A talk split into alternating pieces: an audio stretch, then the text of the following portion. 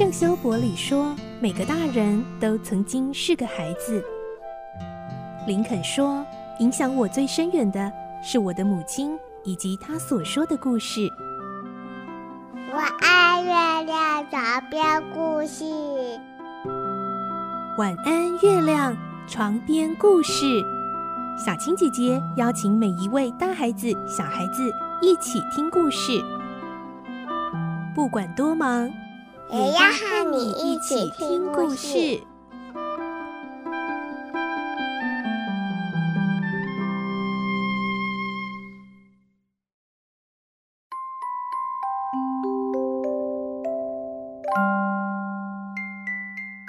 晚安，欢迎你和我们一起听故事。我是小青姐姐，我们今天要继续来听小公主的故事。今天是二十一集。我们的故事内容是取材自东方出版社所出版的《世界少年文学必读经典》小公主同名书籍。今天我们会听到莎拉从校长的口里知道爸爸已经过世，而且爸爸生前因为已经破产了，所以莎拉也不再是能够享尽荣华富贵的公主，反而成了身无分文、一贫如洗的孤儿。而明真校长本来想把莎拉赶出校门，但为了避人口舌，所以还是把莎拉留在学校，但是是当做女佣来使唤。来听今天的故事，《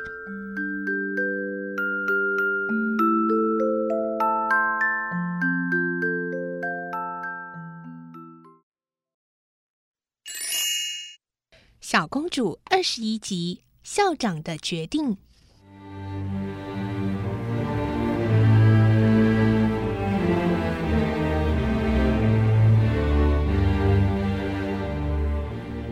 校长以为他在留恋，便狠狠地说：“这个布娃娃是我的，不但这个布娃娃，连你所有的一切也都是我的。”莎拉抬头看着，淡然地说：“那么，就请你通通拿走吧。除了爱美，我什么都不要。”他那种自尊自贵的气质，反而让校长更反感。如果莎拉像普通的女孩那样啼哭着哀求，征服欲特别强的校长也许会心软，说不定会因此对她温柔些。可是现在他只会鄙夷地看着莎拉说：“别再装模作样了，你不再是小公主了，你现在啊和贝奇一样，只是个小下女。你必须工作才会有饭吃。”莎拉的眼睛忽然亮了一下。你是说要让我留下来工作吗？我可以工作的。你要我做什么呢？不管什么事，只要叫你做，你就得做。扫地呀、跑腿以及厨房打杂，如果你做得来，我就考虑收留你。校长在叫莎拉来谈话前，为了今后如何安置莎拉的问题，考虑了很久。最后，他认为既要不损学校名誉，又能保全自己的面子，并且对自己还有些好处的办法，就是像委托人说的那样，让莎拉留在学校里工作。虽然莎拉年纪还小，但她够聪明伶俐，一定学得很快。叫她在这里工作个几年。不也算弥补一点损失吗？当然，他还会让莎拉认为他是因为校长的同情和慈悲才被收留的。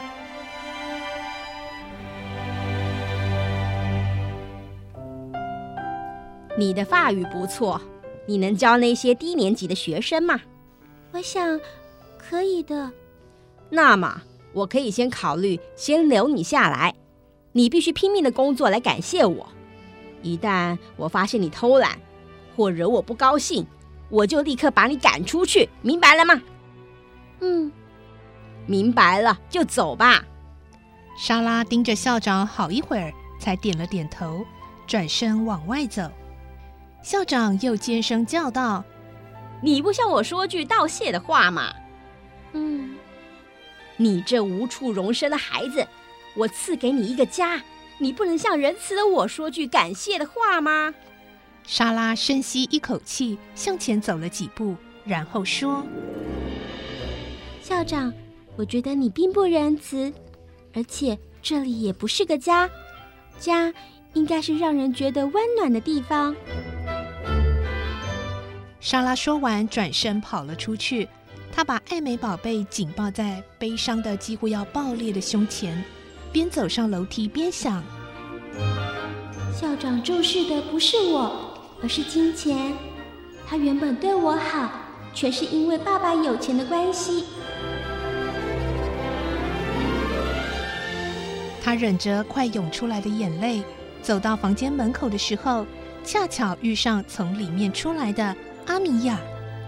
阿米亚看见莎拉迎面进来，不仅愣了愣，然后站在门前，有点不好意思地说：“莎拉，你不能再到这里来了。”莎拉惊讶的问：“我为什么不能进去？”比校长心肠好的阿米亚支支吾吾的说：“因为，呃，这里已经不是你的房间了，所以……”莎拉明白了。冷酷的现实已迅速的迫近身边，她默默的低下头。她不再是以前的莎拉了，不但不能进入这个特别的房间，甚至连当学生的资格都没有。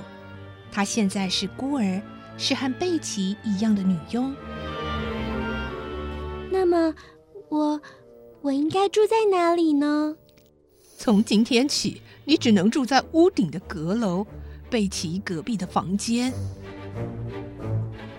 屋顶的阁楼，啊！没想到刚才和拉比亚所谈的事，竟这么快成了事实。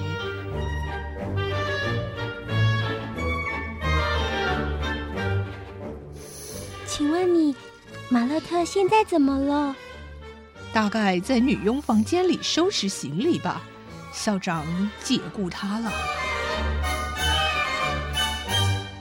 莎拉低着头走到三楼房间，希望能见马勒特一面，想答谢他这几年的照顾。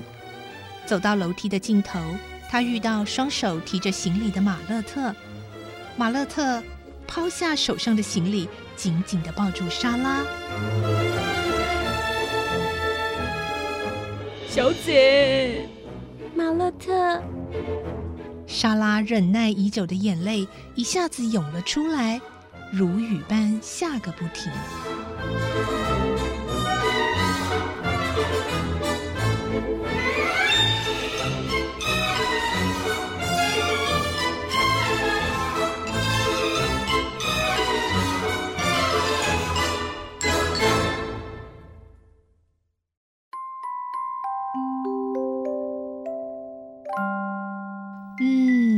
明珍校长决定把莎拉留在学校里头当女佣，而莎拉也要开始她真正在阁楼里的生活了。